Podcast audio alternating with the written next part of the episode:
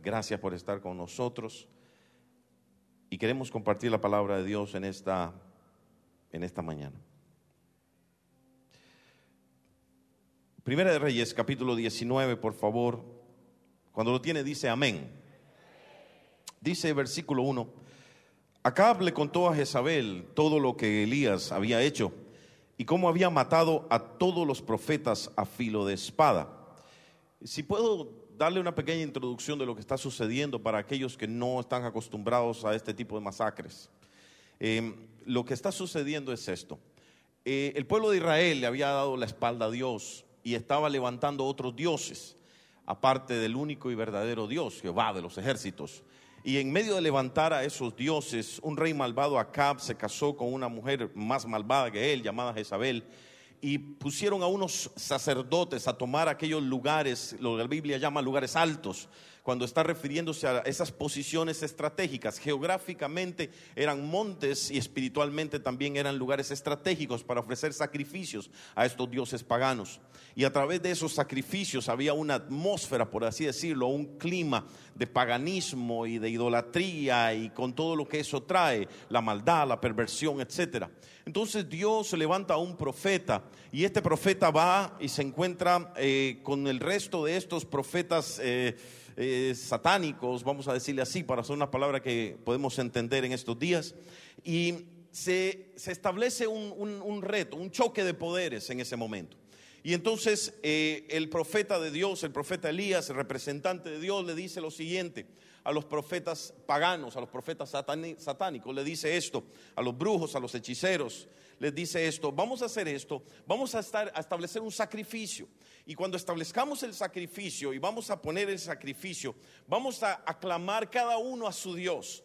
Yo voy a clamar a mi Dios y ustedes van a clamar a su Dios. Y el Dios que sea Dios, que ese responda. Si su Dios está vivo, que responda y que haga descender fuego. Pero si es mi Dios el que está vivo, entonces que mi Dios responda y haga descender fuego. La historia dice que aquellos sacerdotes eran 450 sacerdotes satánicos de Baal, que era una deidad un dios de esa época, y 400 sacerdotes de Acera, otra deidad, otro dios de esa época, vinieron y pusieron un, un tremendo sacrificio y empezaron a gritar y empezaron a gritar y empezaron a gritar y no pasaba nada. Y pasaron las horas, los minutos y no pasaba nada. Y entonces Elías, el profeta de Dios, se burlaba de estos hombres y decía, ¿será que se durmió su Dios? No le avisaron que era hoy. Algo está pasando, no le llegó el, el mensaje de texto, el WhatsApp, alguien tenía que avisarle.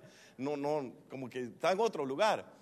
Y entonces cuando le tocó a él, dijo lo siguiente, vamos a hacer esto, vamos a levantar mi sacrificio, pero para complicar un poco las cosas, ¿por qué no le ponemos un borde y lo rodeamos de agua y le echamos agua y que quede todo bien mojado? Digo, para que no haya duda que si alguien responde, es el único y verdadero Dios.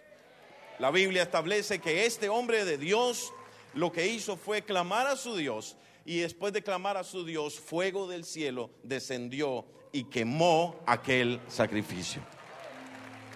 Y entonces, después de esa tremenda victoria, pasan cosas extrañas en el Antiguo Testamento.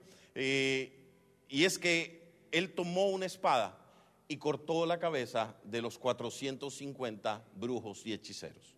No es algo figurado, no es una idea de que hay que acabar con lo malo, no, fue un hecho real, un hecho absolutamente real, donde el sacerdote, eh, digo, el profeta Elías toma la espada y corta la cabeza de estos 450 satanistas, hechiceros y brujos. El Antiguo Testamento tiene sus historias extrañas. En el Nuevo Testamento hubiéramos orado por la misericordia. Ya no aplauden. Ok. A ustedes les gusta la sangre, es lo que veo. Sí, ok. Bueno, la cosa es que después de tremenda victoria, diga conmigo, tremenda victoria, pasa algo. Y es que entramos a Primera de Reyes capítulo 19 y este, este rey malvado que se había vuelto la espalda a Dios llamado Acab va donde su esposa y le dice, mi amor, tú no sabes lo que pasó. ¿Qué fue lo que pasó? Dice la reina, que ya usted se dio cuenta que era la que mandaba. Y le dice, es que Elías hizo esto, hizo esto, hizo esto, hizo esto y mató a los 450 de tus profetas. Y ella dijo lo siguiente, que Dios me haga lo mismo si mañana a esta hora Elías no está igual que mis profetas. Es decir, dicho en otras palabras, mañana a esta hora, después de la noticia de lo que Elías había hecho, dice, mañana a esta hora, Elías va a estar igual de muerto. Y entonces el profeta valiente de Dios que se paró en aquel lugar, que vio el fuego descender, que cortó la cabeza de 450 profetas, ¿sabe, ¿sabe lo que hizo? Salió corriendo. Se parece a, a mí. A usted no, pero a mí. Salió corriendo. Eso dice la Biblia. Entonces, esta es la historia de este profeta cuando sale corriendo. Y entonces dice versículo 3 del capítulo 19, Elías se asustó y huyó para ponerse a salvo. Versículo 8, Elías se levantó, comió y bebió y una vez fortalecido por aquella comida, viajó 40 días y 40 noches hasta que llegó a Oreb, el monte de Dios. Allí pasó la noche en una cueva. Diga conmigo, en una cueva. Ok. Dice, más tarde la palabra del Señor vino a él. ¿Qué haces aquí, Elías? Le preguntó. Me consume mi amor por ti, Señor. Dios Todopoderoso, respondió él. Los israelitas han rechazado tu pacto, han derribado tus altares y a tus profetas los han matado a filo de espada. Yo soy el único que ha quedado con vida y ahora quieren matarme a mí también. Ok, en esta mañana, en esta mañana tarde, yo quiero hablar de un tema muy específico. Es un tema muy importante, es uno de los temas que requieren más valor para responder ante este tipo de temas. Es uno de los temas más importantes que hay en la vida del ser humano, porque no hay problema más incapacitante, no hay problema más limitante, no hay problema más esclavizante que este problema. No estoy hablando de inmoralidad sexual, no estoy hablando de adicciones, no estoy hablando de orgullo, estoy hablando del temor. Para poder ser libre del temor hay que ser valiente. Estoy hablando en serio. Porque no todo el mundo quiere reconocer que tiene miedo. Solo por definición los hombres en este lugar ya tenemos un choque con el tema. Porque yo, no me voy a poner de pie. El tipo ese cree que yo me voy a poner de pie. El pastor ese cree que cuando haya un llamado de liberación yo voy a levantar mi mano y voy a reconocer públicamente que estoy aterrado, que tengo miedo, que no tengo respuestas para mi familia, que no tengo dirección para mi casa, que no sé qué hacer. Estoy hablando no del temor normal que me previene del miedo. Yo no estoy hablando de ese temor psicológico natural que es normal que cuando sentimos que algo nos va a dañar y nos va a poner en peligro, eh, obviamente todos nuestros órganos y todo nuestro cuerpo se pone en un estado de alerta para salir corriendo. Si veo un león, no me voy a poner a discutir si es satánico o no es satánico. Si veo un peligro inminente que viene contra mí, obviamente todo mi cuerpo va a reaccionar en temor. ¿Para qué? Para que yo pueda sobrevivir. Yo no estoy hablando de eso, tampoco estoy hablando de esos temores que son públicos, como eh, eh, el miedo a las arañas, el miedo a, volar, el miedo a las alturas. No estoy hablando de esos temores que son públicos. Estoy hablando de esos temores que se, que se cuentan solo a personas cercanas al corazón. Estoy hablando de esos temores íntimos, ocultos.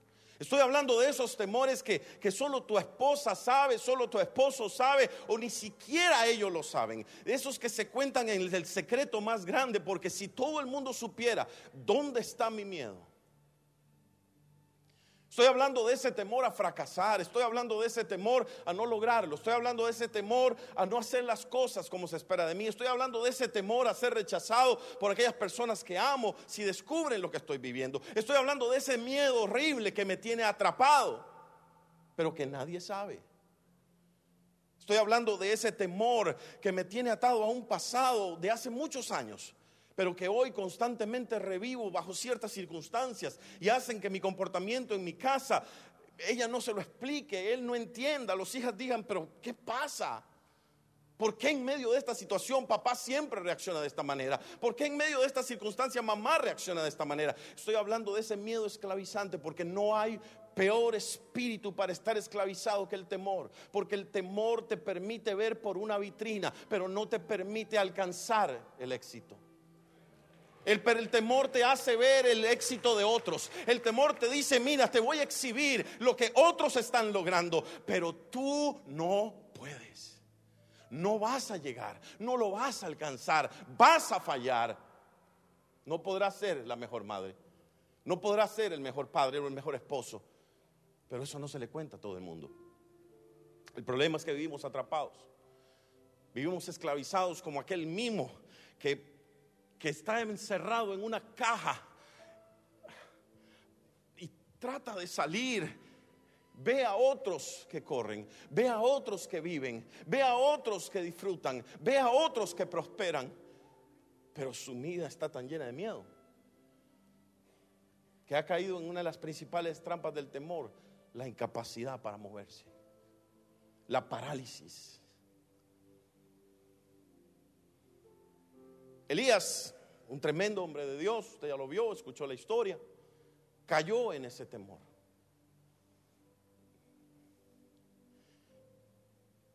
El temor es terrible. El temor es como una anguila que se esconde en lo oculto del corazón herido. El temor es tan cobarde que no da la cara. Estoy hablando del espíritu de temor. El espíritu de temor es tan cobarde que no da la cara.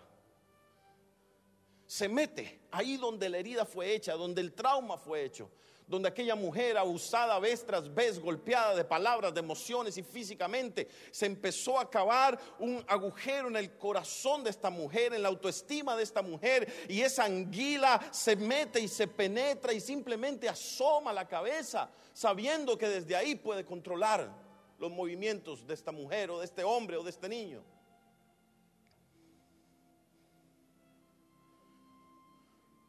Pastor, pero no entiendo, ¿no es eso normal? Yo no estoy hablando de eso que es normal.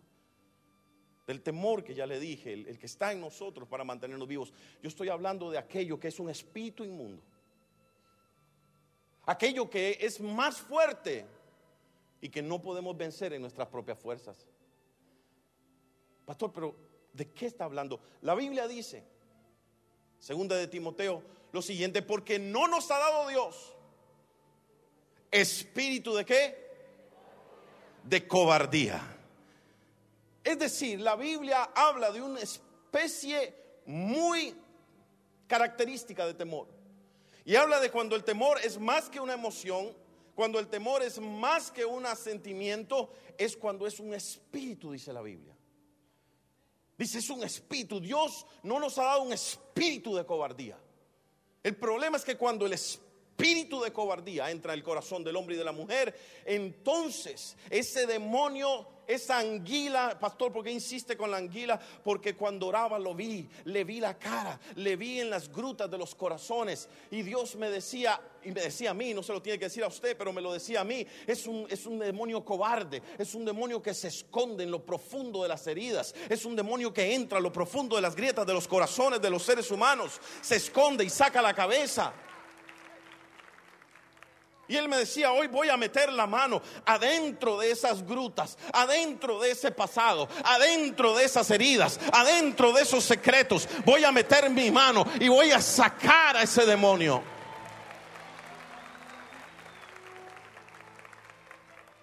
Este hombre, Elías, no importa si usted es un hombre de Dios, una mujer de Dios, todos podemos caer presos de un espíritu de temor. Y pastor, ¿cómo yo sé que hay un espíritu de temor en mí? Porque nos va a pasar lo que le pasó a Elías. Toda persona que vive en temor, número uno, es una persona que se aísla en una cueva. Es una persona que tarde o temprano termina aislada. Se esconde de otros. Y hay muchas maneras de esconderse. Hay aquellas personas que se esconden como víctimas. Elías dijo, Señor, todos te han traicionado, solo yo he quedado. Versículo más adelante dice Dios, no, he guardado a siete mil. Pero cuando tú estás con miedo, cuando se te llena el corazón de miedo, cuando el espíritu de temor agarra tu corazón, en ese momento, ¿sabes lo que sucede? Te hace sentir como que eres el único y la única que está viviendo semejante terror, semejante problema. Te aísla, te toma y te lleva cautivo a una esquina y te dice, métete ahí, no salgas de ahí. Ese es aquel que, maneja la vida como una víctima. Yo soy una víctima, nadie me entiende. Es que si yo hubiera tenido las ventajas que tuvo este, es que si yo hubiera tenido la fortaleza que tuvo este, es que si yo hubiera tenido la vida y los padres que tuvieron este, porque no nos ha dado Dios espíritu de cobardía, sino de poder, de amor y de dominio propio. No está hablando de los que tuvieron buenos padres, no está hablando de los que tuvieron buenas escuelas, no está hablando de los que está hablando de todo aquel hombre y mujer que entiende que cuando tú eres hijo de Dios. No tienes que vivir esclavo del miedo. Pero el temor te aísla y te mete en una cueva. Y entonces llegan a consejería los hombres y las esposas dicen, no sé qué le pasa. Se sienta en una silla viendo hacia afuera del jardín y no responde. Le pregunto, ¿oramos? ¿Ayunamos? ¿Ofrendamos? ¿Qué hacemos? El hombre paralizado. No tiene respuesta. Se aísla poco a poco, se va aislando, se va aislando, porque encima de todo, sobre todo con los hombres, hay un mito de que el hombre siempre tiene que tener una respuesta, como si fuéramos la tecla de un piano, que siempre que usted toca la tecla hay un sonido. Eso no es así. Es mentira que los varones siempre tenemos una respuesta. Es mentira que la cabeza siempre tiene una respuesta. La verdad es que Cristo siempre tiene la respuesta. Jesús siempre tiene la respuesta. Como sacerdotes, ¿qué es lo que hacemos? Es de entender, no tengo la solución, pero conozco a uno que nunca ha fallado y él tiene la solución que yo necesito. Y como cabeza corro de primero aquel que tiene la solución. Eso sí. Pero el machismo ridículo hace que el hombre no pueda decir, no sé, tengo miedo, no tengo la respuesta, no sé qué hacer, no voy a fallar, no quiero fallarles. He fallado tantas veces antes, no quiero volver a fallar. El problema es que uno de cada diez hombres tiene otro hombre con quien hablar. Y entonces ese temor empieza un proceso de cultivo de veneno. Porque lo primero que hace es llevarme a una cueva de aislamiento. Ahí estoy aislado. Ella dice, yo sé que estás en la casa, pero no estás. Estoy tratando de resolver. Y si no podemos pagar, y si no podemos hacer esto, y si no podemos hacer otro, hay una batalla en su mente. Porque el temor, lo otro que hace, es que no me permite ver lo que Dios ha hecho por mí antes. Elías acababa de ver el poder de Dios, ¿o no? Y no estoy hablando de los 450 sacerdotes decapitados. Estoy hablando de que unos cuervos vinieron, le dieron comida y lo hicieron caminar 40 días y 40 noches. Pero cuando el espíritu de temor agarra tu corazón, esa, esa anguila, esa anguila viene a tu corazón, empieza a decirte, tu Dios está lejos, tu Dios no existe, tu Dios te ha dejado. Empiezas a olvidar que tu Dios ha sido bueno, que tu Dios ha sido poderoso. Y yo le he dicho en otros momentos que la tradición hebrea habla de que cuando el hombre de Dios y la mujer de Dios caminan hacia el propósito de Dios, no lo hacen como nosotros lo pensamos en Occidente. Nosotros en Occidente vemos el propósito y lo que hacemos es caminar hacia el propósito. Estamos decididos para ir hacia el propósito. Y es nuestra mentalidad de alcanzar una meta. Así es como pensamos en Occidente. Pero en Oriente no se piensa de esa manera. En Oriente cuando se va a ir hacia el lugar que Dios me ha llamado, se camina de espaldas. ¿Sabe por qué? Porque cuando estoy de espaldas, puedo decir, 1971, cuando casi muero como un bebé, en su mano me rescató. 1983 me salvó de un accidente de tránsito. 1997 Dios me sanó de esa enfermedad incurable. 2001 Dios me trajo cuando todos dijeron no se puede. No tengo miedo, no tengo temor, no tengo que estar fijado en eso. Tengo que estar fijado en la bondad de mi Dios. Por eso puedo caminar tranquilo. Yo sé que llegaré, yo sé que lo haré, porque mi confianza no está puesta en mi capacidad, está puesta en la misericordia de mi Dios. No tengas miedo. Pero como llego al cumplimiento, es el error. Te quita los ojos de aquel que cumple y te pone los ojos en las circunstancias. Esa anguila te dice, mira la tormenta, Pedro. ¿Quién eres tú el que está ahí? Soy yo Jesús. Si tú eres, dime que camine sobre las aguas, que vaya donde tú estás. Ven, Pedro, no hay ningún problema. Salte de la barca. Haz lo que es imposible. Establece lo que nadie ha establecido. Camina por donde nadie ha caminado. Haz lo que nadie ha hecho. Pero cuando empiezo a caminar, esa anguila dice, mira la tormenta, siente las olas, mira el viento. Y lejos de estar puestos nosotros en nuestros ojos en el autor y consumador de la fe, empezamos a hacerle caso al viento que sopla, a la tormenta que mueve la barca, a las olas que están caminando. Y empezamos a decir, me estoy ahogando porque tuve miedo. Porque el temor lo que hace es sacarte de tu propósito. No solo se contenta en sostenerte aislado y aislada, herido, diciéndote eres menos, no sirves, no mereces, sino que te dice ese era tu propósito y nunca vas a llegar. Porque intoxica tu fe, intoxica tu unción.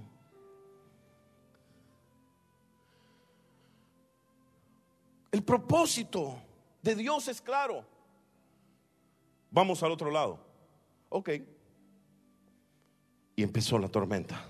Y Jesús dormía. Y dijeron, no, le, da cuidado a este. Pero ¿qué, ¿qué le pasa? No se da cuenta que nos estamos hundiendo. Pero Jesús había dicho, pasemos al otro lado. La palabra ya estaba establecida. Él ya lo había hablado. No hay nada más seguro que la palabra de Dios. No hay nada más perfecto que su palabra. No hay nada más sólido que lo que Él ha dicho. No hay nada más sólido que su promesa. No hay nada más sólido que lo que Él ha establecido. Entonces, ¿por qué mira la tormenta? Porque el espíritu de temor, en lugar de poner mis ojos en el Dios que hizo caer fuego del cielo, me hace ponerlo en las circunstancias. Y de la misma manera que la fe atrae el poder divino, el temor atrae el poder satánico. Es igual. Entonces hay muchas personas aquí que están diciendo, ¿por qué? Yo sabía. Si ya sabías es porque tenía fe. Una fe negativa, voy a decirlo así. Es que yo sabía. Bueno, entonces, ¿de qué te asustas? Es que yo sabía. Si ya sabías, ¿cuál es la sorpresa? ¿No sabías? Estabas esperándolo. Yo sabía, estabas esperándolo. Yo sabía, pues estabas esperándolo. Porque no hiciste algo. Si ya sabías, fuera que no supieras. Pero sabías. Y no hiciste nada. Porque te quedaste paralizado como una víctima. No hay movimiento. ¿Y ahora qué hago? El hombre sentado en el sillón. Pasan los días, pasan las horas. El hogar pregunta, los niños se mueven. No hay respuesta. Pero hay otros que no se vuelven víctimas. Hay otros que cuando están llenos de miedo, se vuelven controladores. Porque una cosa que hace el temor es que te quita el control de tu vida. Porque a lo que le tienes miedo es a lo que va a hacer que te controle. Voy a decirlo de nuevo. Aquello a lo que usted le tiene miedo es lo que le va a controlar. Cállate mujer, eres un ignorante.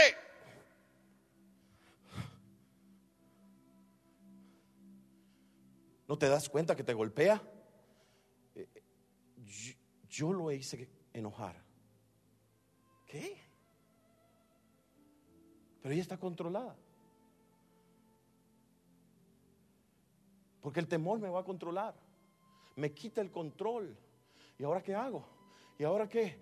Camina de espaldas. Viendo la misericordia de tu Dios. ¿Y ahora qué hago? No, yo necesito controlar las situaciones. Yo necesito controlar esto. Yo necesito controlar lo otro. Yo necesito controlar esta circunstancia. Porque si no me puede volver a pasar. Porque si no mis hijos van a hacer esto. Porque si no... Madres, caminen de espalda. Dejen de controlar a sus hijos. No se dan cuenta que están hartos, no se dan cuenta que el espíritu de temor es un mal consejero, no se dan cuenta que aquel que los trajo a este mundo está más interesado en guardarlos que ustedes y que yo. ¿No sería mejor confiar en que nuestro Dios es bueno, ponerlos en el altar, declarar vida sobre ellos, estar intercediendo sobre ellos, que tratar de controlar? No estoy hablando corregir, no estoy hablando guiar, estoy hablando del control enfermizo que hace que tus hijos te digan get a life, consíguete una vida, porque estás viviendo tu vida a través de otros. Las excusas son buenas, las excusas son muchas. No es que esto, no es que lo otro, no es que aquí, no es que allá. No. Necesitas controlar porque tienes miedo de que si pierdes el control vas a perder tu estabilidad, vas a perder todo lo que tienes. Alguien te va a engañar, alguien te va a herir, tienes miedo. Y hay otro tipo de gente que manifiesta el temor de otra manera, como el que levantó su mano en agresión. Usted sabe que hay muchos hombres, no digo que todos, que ven a estos luchadores de la MMA, y si usted lo hace, no estoy diciendo que es usted.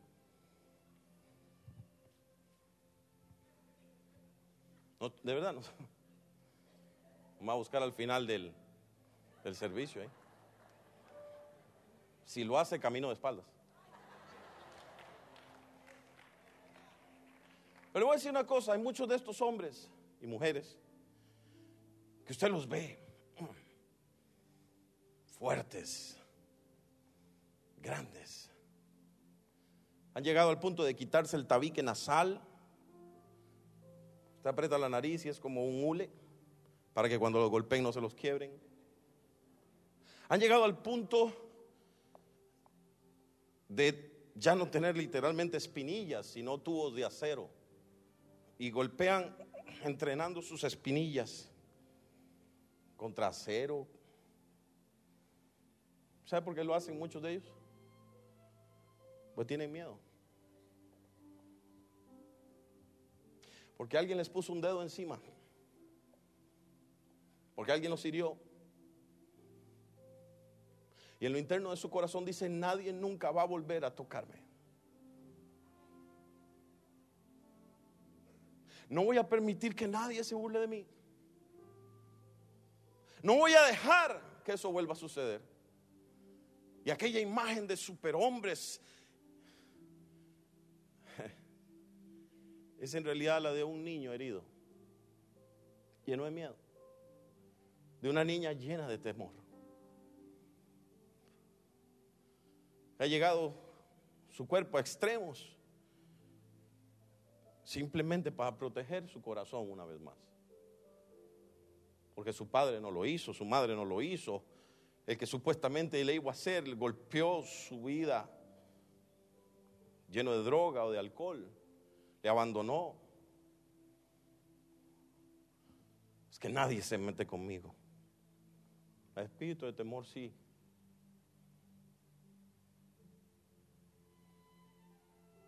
Y es tan doloroso ver gente llena de miedo. Es tan doloroso vivir con miedo. Miedo de relacionarse, miedo de ser amado, no ser amado.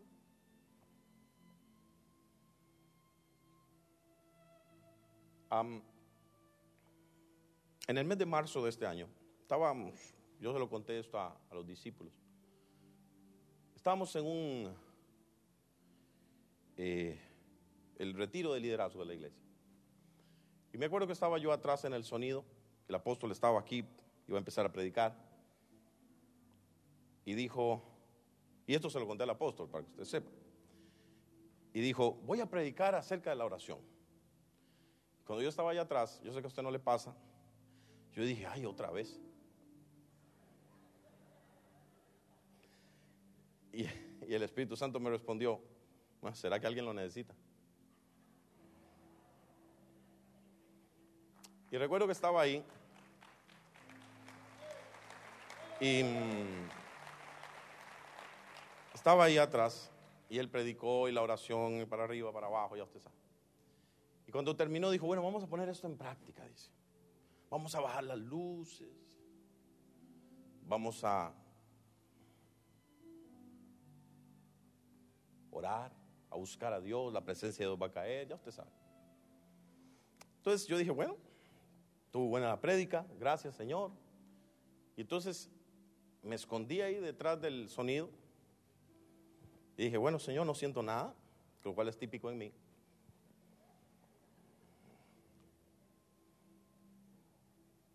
Lo siento, pero es la verdad. Generalmente no siento nada. Nada más veo a otros que están sintiendo. Entonces digo yo, bueno, debe ser que está bien la cosa. A ustedes no les pasa, yo sé, ustedes sienten, todos sienten mucho.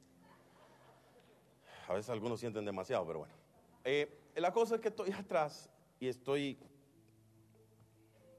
ahí, Señor, gracias. Y de pronto cierro mis ojos para concentrarme y todo el asunto. Y en eso que cierro mis ojos, me veo de 7, 8 años y me veo que mis tías en, Costa Rica me están diciendo, Alejandro, rápido, a mi hermana y a mí de 7, 8 años, métanse debajo de la cama. Ellas nos metieron debajo de la cama, salieron, cerraron la puerta del cuarto de mi abuela y recuerdo que yo oía gritos y gritos y cosas que se quebraban y gritos y gritos. El asunto era que mis tíos les gustaba mucho tomar. Y parece ser, no sé, no le puedo explicar, no recuerdo mucho.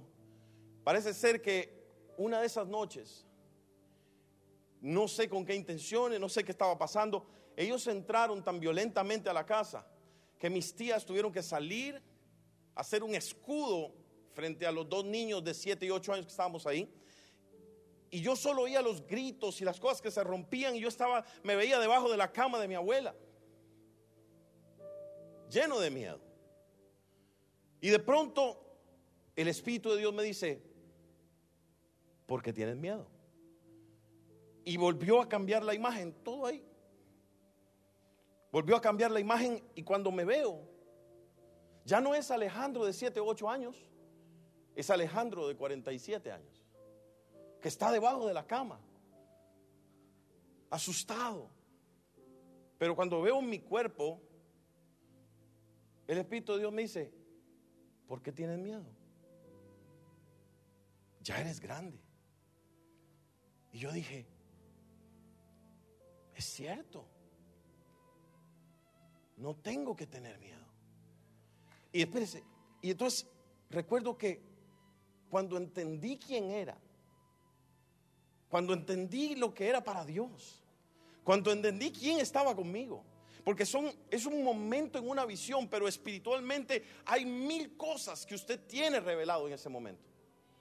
Recuerdo que salí de debajo de la cama, abrí la puerta del cuarto de mi abuela y vi, no, no le puedo explicar si sucedió o no sucedió, yo no sé, vi a uno de mis tíos que venía corriendo a golpearme. Pero ya yo era grande. Y recuerdo que cuando él vino y levantó su mano, yo tomé su mano suavemente, la bajé con firmeza y lo senté en una silla y le dije, tranquilo. Tal vez para usted es una historia más. Pero en ese instante, suena exagerado, pero después de 47 años de tener miedo, ya no estaba. Espérese. Pastor, ¿miedo usted? Sí. Elías tuvo miedo. Pero yo nunca lo hubiera creído. Es que nos volvemos expertos. Somos excelentes actores. No, no los otros pastores, yo. Yo, soy yo. Me vuelvo un experto en maquillar aquella área donde no soy fuerte. Me vuelvo un experto en maquillar aquellas cosas que me humillan. Me vuelvo un experto en tapar aquellas cosas en las que puedo ser señalado como falto de fe. Porque hay que sobrevivir o no. El problema es que hagas lo que hagas para maquillar eso. Tú sabes que en el fondo de cada célula de tu cuerpo tienes miedo. Tú sabes que no importa lo que digas, no importa lo que hagas, en el fondo hay situaciones que van a hacer sentir que tienes un miedo y un terror a fracasar o a cumplir o a llegar a la meta o a lograr esto o lo que sea que tengas miedo. Tú sabes que eso te mueve, tú sabes que eso te limita, tú sabes que no hablas de ciertas cosas o no entras en ciertos lugares porque sabes que eso que está ahí pegado eh, se activa. Pastor, ¿cómo sabe usted que fue libre? Porque ya no estaba. Por primera vez en 47 años. Es como cuando usted sabe que ya no está. Pastor, ¿cómo sé si usted ha sido libre de algo? Eh, usted sabe lo que es eso. Usted dice, ya no está. Y yo lo buscaba y recuerdo que estaba allá atrás y yo, y yo decía, soy libre. Y levantaba mis manos y decía, no puedo creer. Por primera vez no tengo miedo. No tengo miedo a lo que me diga la gente. No tengo miedo a lo que me haga el hombre. No Por supuesto, en mi caso estaba ligado a un profundo problema de autoestima y de rechazo. Pero no tenía miedo. Usted sabe lo que es no tener miedo. Usted sabe lo que es por primera vez en 47 años decir, soy libre, soy libre, no tengo miedo. No me importa lo que la gente diga, no me importa lo que la gente haga, no me importa lo que suceda. Mi Dios está conmigo. Ahora soy grande en Él, ahora soy fuerte en Él, ahora soy más que vencedor en Él. Todo lo puedo en Cristo que me fortalece. No hay nada, arma forjada contra mí que pueda prosperar. Mi Dios y yo tenemos la victoria. Siete veces puedo caer, siete veces Él me levanta. Mi Dios es poderoso. No importa lo que venga, no tengas miedo porque yo estoy contigo. No desmayes. Yo soy tu Dios que te esfuerzo. Siempre, siempre, siempre te ayudaré. Siempre te levantaré con la diestra de mi justicia. Ese es el Dios que yo tengo. Este hombre llamado Elías aislado, víctima.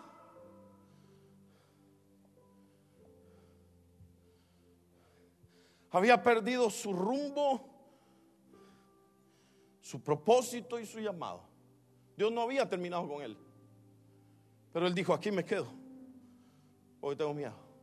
Paralizado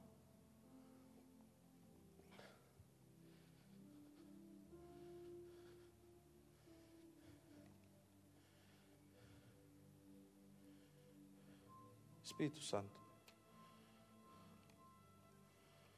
liberta a tu pueblo, por favor, en esta mañana.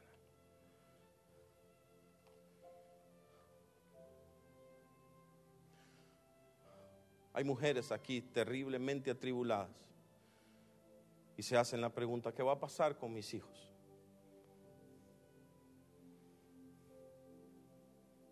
El Espíritu de Dios me decía que hay aquí personas que han sido agredidas están siendo agredidas. Hay violencia en la familia, no solo física, sino emocional. Hay jóvenes aquí sufriendo bullying.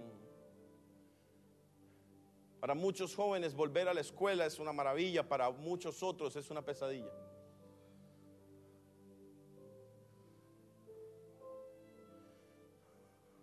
El Espíritu Santo me hablaba de que hay personas aquí que fueron abusadas y el abuso y el trauma permitió que se abriera una puerta. Hay personas aquí que están paralizadas porque palabras les marcaron. Te, te dijeron, eres una mala madre.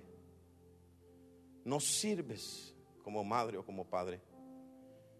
Y esa palabra marcó tu corazón y te da miedo fallarle a tus hijos y te has vuelto una persona que no es libre. Hay personas aquí que el Espíritu de Dios me dijo, entregaron sus sueños hace mucho. Porque dijeron, tengo miedo.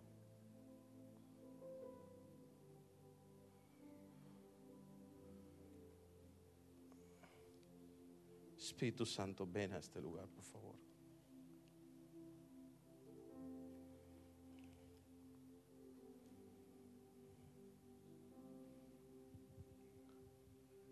El que está atrapado por el temor,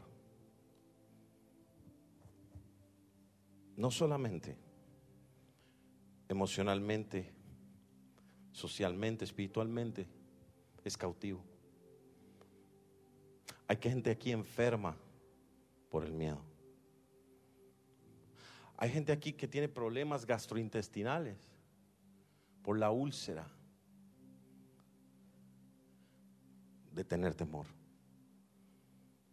por el estrés de vivir en un constante alerta.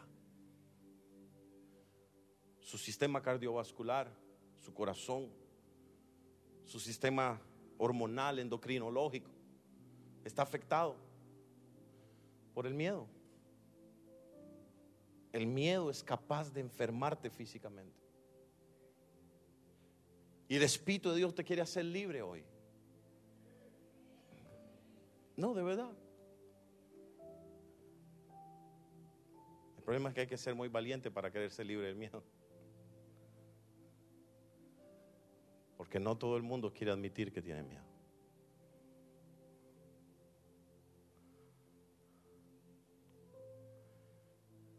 Cierre sus ojos, por favor, un momento.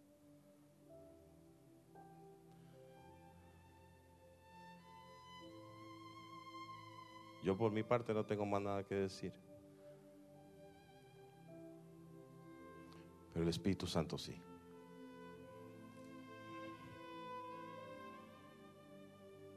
Espíritu de Dios, tendría la amabilidad de pasearte entre tu pueblo antes de liberarlos. Mi querido hombre que estás aquí, jamás me atrevería a predicar esto para humillarte. Por eso te doy mi testimonio. Jamás me atrevería a predicarte esto, varón, para hacerte sentir menos o exhibido. Lo hago porque hoy es el día de ser libre. Mi querida dama que estás sufriendo violencia o hombre que estás sufriendo violencia, jamás predicaría esto para humillarte o exhibirte. Es porque hoy es el día de libertad. Tú que estás atrapado diciendo, no hay futuro ni hay esperanza. Quiero decirte si la hay. Cristo no ha terminado contigo. Él te dijo hace muchos años, pasemos al otro lado.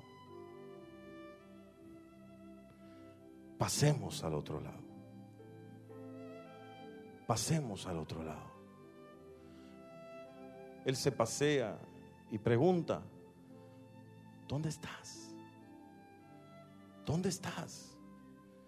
¿Dónde estás? ¿Dónde estás?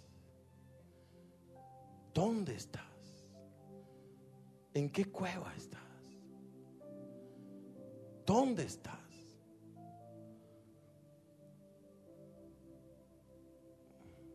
Hoy tu hogar puede cambiar 180 grados, varón, mujer. Hoy puedes dejar de usar una máscara que has estado usando por muchos años, aún antes de casarte, y ser libre. Ser libre para amar,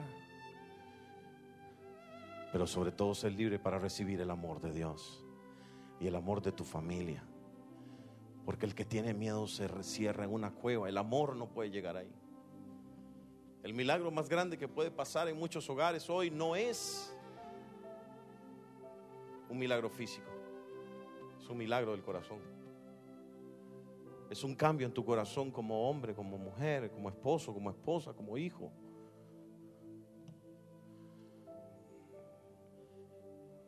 Es descubrir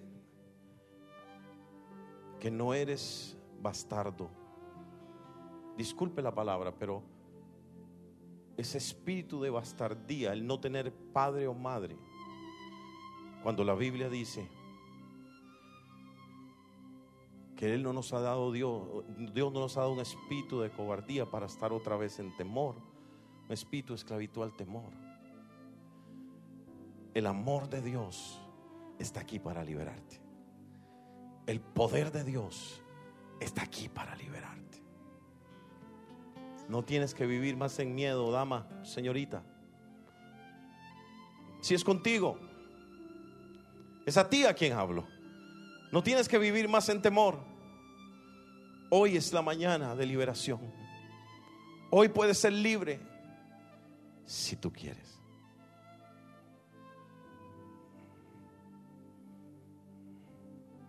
Padre, yo te doy gracias en esta mañana.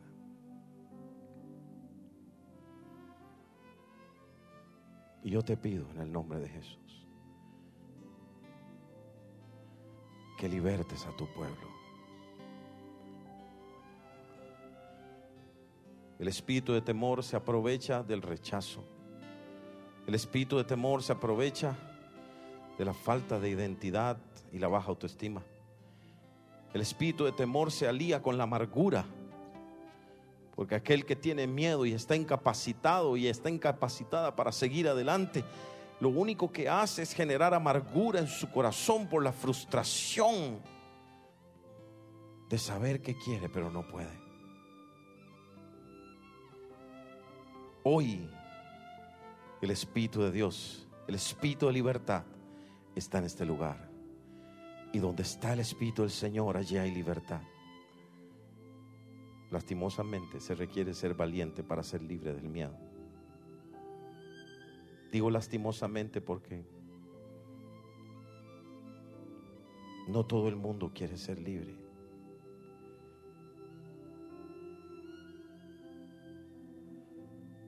Shita Karabaya Toroblos.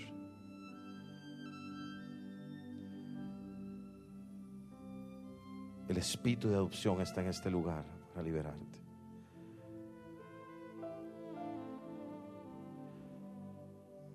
Yo quiero pedirle al gobierno de la iglesia, acepto que Dios esté hablando con usted, que vengan acá adelante y hagan una fila, por favor.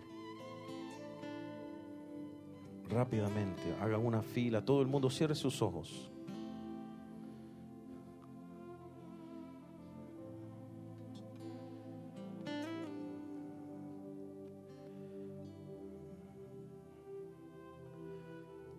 Cierre sus ojos, cierre sus ojos, cierre sus ojos. Hay veces donde la liberación es fuerte y hay veces donde la liberación es extrañamente dulce, por lo menos en un momento.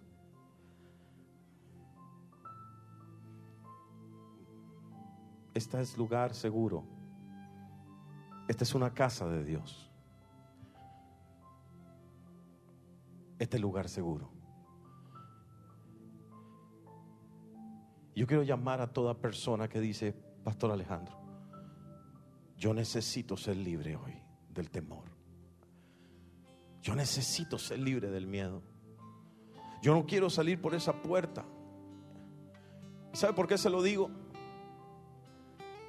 Se lo digo porque al contar mi testimonio está la misma unción aquí para que Dios le liberte a usted.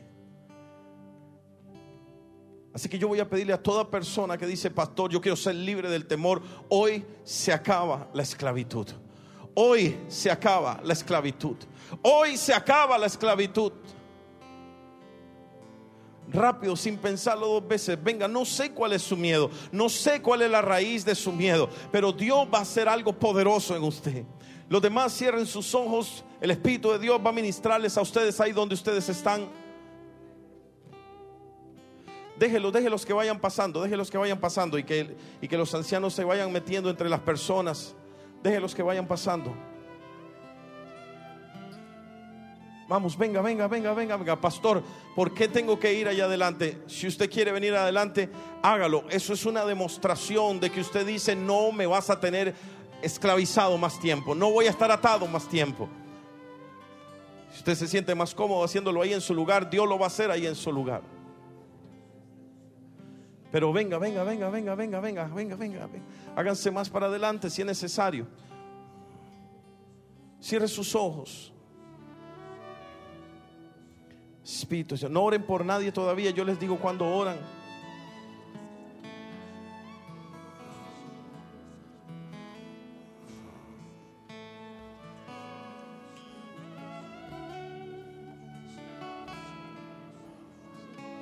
Cierre sus ojos.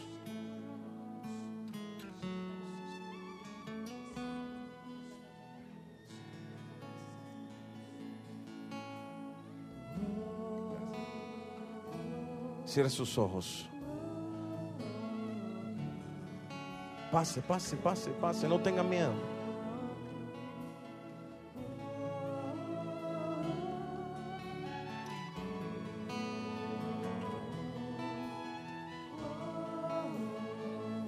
Todos cierren sus ojos. Esto no es fácil para muchas personas, sobre todo para muchos hombres, aceptar que hay, ha habido miedo en sus vidas. Tal vez tienes miedo. El Espíritu de Dios me dice, hay un, hay un hombre aquí que el Espíritu de Dios sabe que fuiste abusado y has estado luchando con esa sensación de abuso.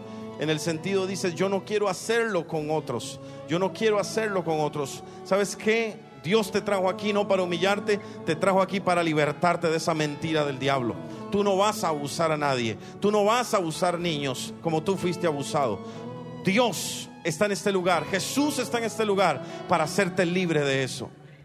Toda la iglesia orando en lenguas, por favor. Toda la iglesia orando en lenguas, por favor. Toda la iglesia orando en lenguas.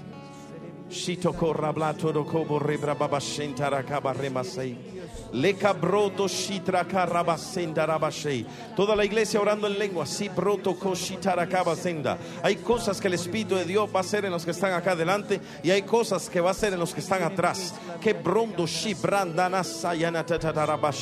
E cabroto shitoro kobo zenda rablaya toko rebashei. E cabroto shitarakaba zenda rabakara mashita rabayenderere. Le broto shitarakabashei tarakaba zenda ramasha. Le cabroto Oh, docia barreca da bacheitra, carremachita da cabazenza. Rakabazenda. Ye broto sia blando recabashe trocorre badada da shita rabayendereba. E cabroto sobrondo remanayandere basha.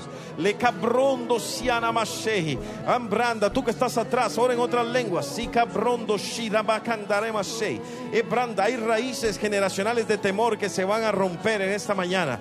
El ebrondo shibroto soto careblashei. Vamos a cambiar a guerra. Prito borre kabashei trakarama setarabayendere. Ebrondo shitarakabasenda. Rama yotoroko bosei. Lebrendo roko boshitra karebasei tarakabashe tarababasenda. le drobo carre masciotro corre koreba le cabrendo corre masciotro corre massinda, ye brendo sobrando rekama bacanda, le cabrodo shibranda rema shirabakanda remasa, ye cambrando re rebaba shetro korema sitarabayendere, De brondo shi abrandare kamashei tracara masendara mayendoro. Le prenda ramashei toco remasei. Esté orando, esté orando, esté orando, esté orando, esté orando. Remashotro todo. Toda la iglesia, ponte de pie, por favor. Vamos a guerrear. Quita ramasheta rabayendera masai. Le brondo shi brodoro como shei tracara masei. E branda ramashei. ¿Cuántos de los que están atrás, no adelante? sus hijos van para la escuela a partir del próximo lunes o este lunes. Ok. Tengo una asignación para ustedes de parte del Espíritu de Dios. Nosotros vamos a liberar a estas personas. Pero el Espíritu de Dios me dijo, todos los padres que estén presentes a las 11 de la mañana, quiero que empiecen a interceder por sus hijos y este año escolar. No estoy hablando orar, no estoy hablando bendecir, estoy hablando que todo espíritu que se levante contra ellos, en medio de esta unción de liberación, usted tome autoridad y que la sangre de Cristo esté sobre ellos. Amén. Estoy hablando con los padres. Mi hijo empieza mañana. Yo lo voy a hacer en un momento. Pero yo necesito que usted se conecte. No hay nadie que tiene la autoridad espiritual que usted tiene con sus hijos.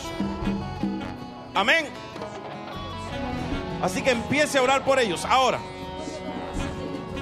todos los que están aquí adelante y pasaron al frente, véanme por favor. Repitan conmigo, Señor Jesús, en esta mañana, yo te pido perdón por permitir que el espíritu de temor haya entrado a mi vida, me ha paralizado, me ha aislado, me ha hecho una víctima, me ha hecho un agresor, me ha hecho un controlador, ha parado mi propósito, ha contaminado mi fe, me ha hecho desfallecer. Pero hoy yo declaro que ese espíritu de temor se va a ir de mi vida, de mis pensamientos, de mis emociones, de mi cuerpo. Ahora mismo yo te pido, Espíritu Santo, muéstrame, muéstrame la raíz por la que entró ese espíritu. Cierre sus ojos. En mi caso, fue cuando yo tenía ocho años y el espíritu de miedo entró en mí. Espíritu Santo, líderes, están orando en lenguas, porque el Espíritu se los va a mostrar a ustedes cuando empiecen a liberar a la gente. Padres, empiecen a orar en lenguas. El Espíritu de Dios te va a mostrar si hay peligros para con tus hijos en este año escolar. Si hay niños que han estado haciendo bullying de ellos. Si hay algo que ha estado pasando con maestros. El Espíritu de Dios te lo va a alertar. Espíritu Santo. Abre los ojos. Abre los ojos de mis hermanos y que vean la raíz por la cual entró el espíritu de temor. Si fue un trauma, si fue un abuso, ¿qué pasó? No ore, solo oiga, oiga, los únicos que están orando son los líderes, que están conectados en el espíritu, están conectados en el espíritu.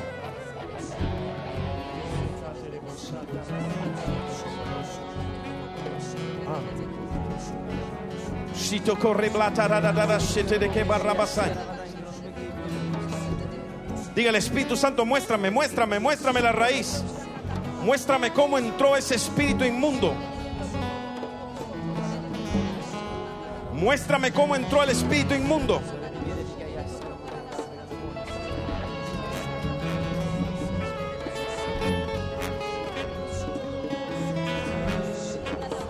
Muéstrame cómo entró el espíritu inmundo. Padres que están atrás, lebrando, no los oigo guerreando por sus hijos. Eso broto corre masanda.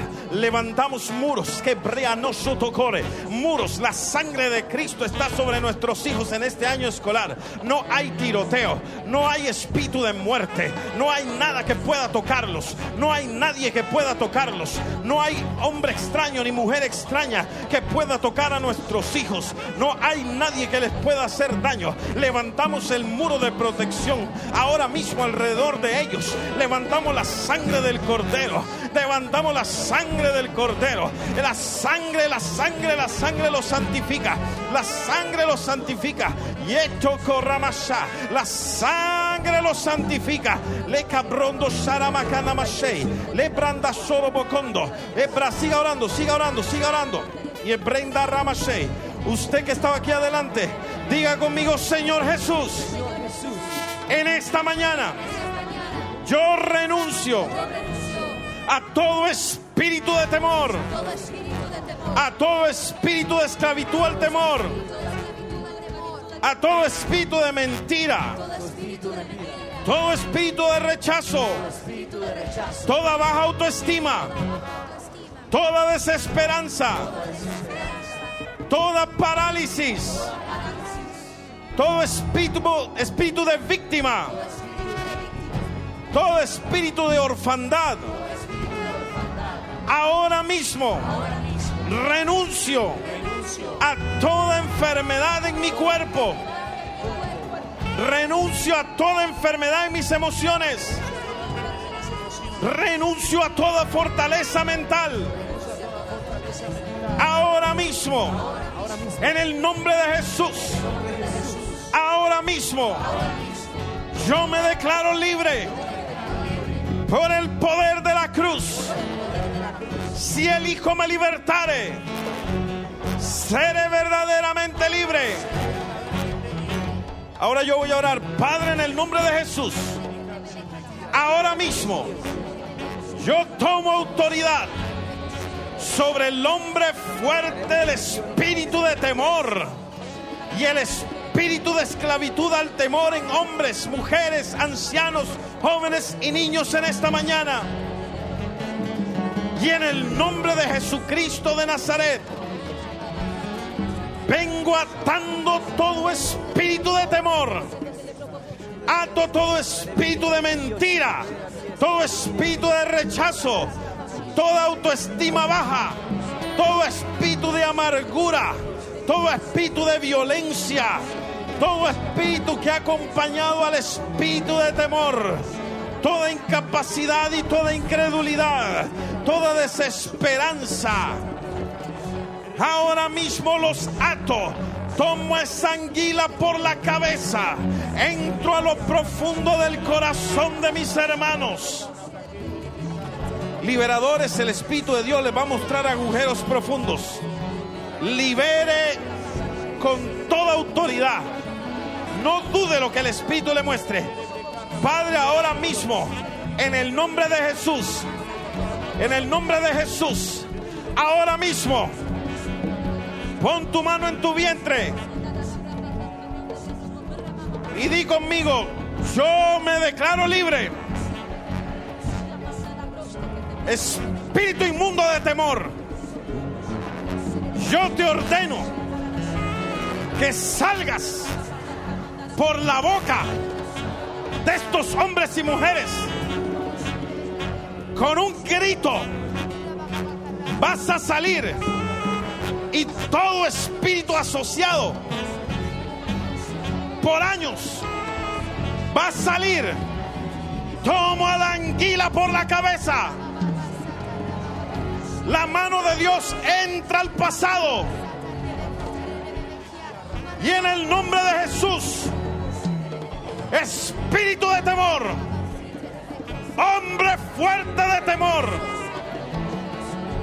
hasta la úlcera se va a sanar.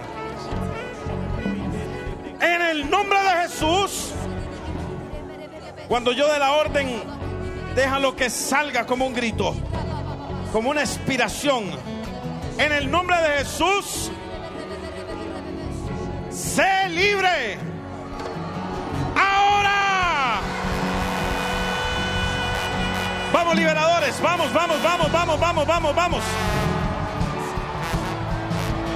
Vamos. Libere, libere, libere. Sé libre ahora mismo. Sé libre. Ahí está.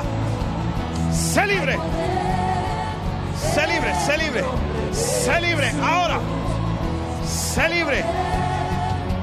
Ahora en el nombre de Jesús. Entren liberadores, entren entre la gente, entren entre la gente. Ahora necesitamos mentores, líderes de casa de paz. Hombre con hombre, mujer con mujer. Vamos, sé libre ahora mismo. Sé libre ahora mismo.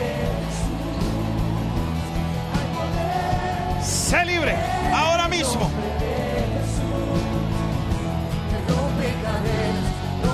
Sé libre ahora mismo. Sé libre, sé libre, sé libre ahora mismo. Sé libre. Sé libre ahora mismo. Sé libre.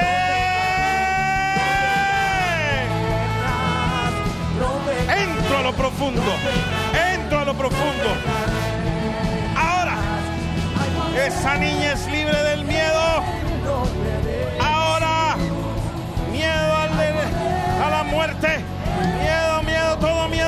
Suéltala. Ahora. Sé libre. Sé libre. Sé libre. Ahora. Sé libre. Ahora, ahora, ahora. Sé libre, sé libre, sé libre, sé libre. Sé libre, sé libre, sé libre, sé libre. Sé libre, ahora mismo. Sé libre, ahora mismo sé libre, sé libre. Ahora mismo, sé libre, sé libre, sé libre, sé libre. Ahora, sé libre. Ahora mismo, más, más, más, más, más, sé libre.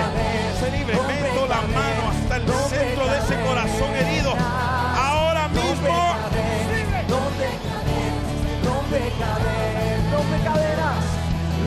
no. No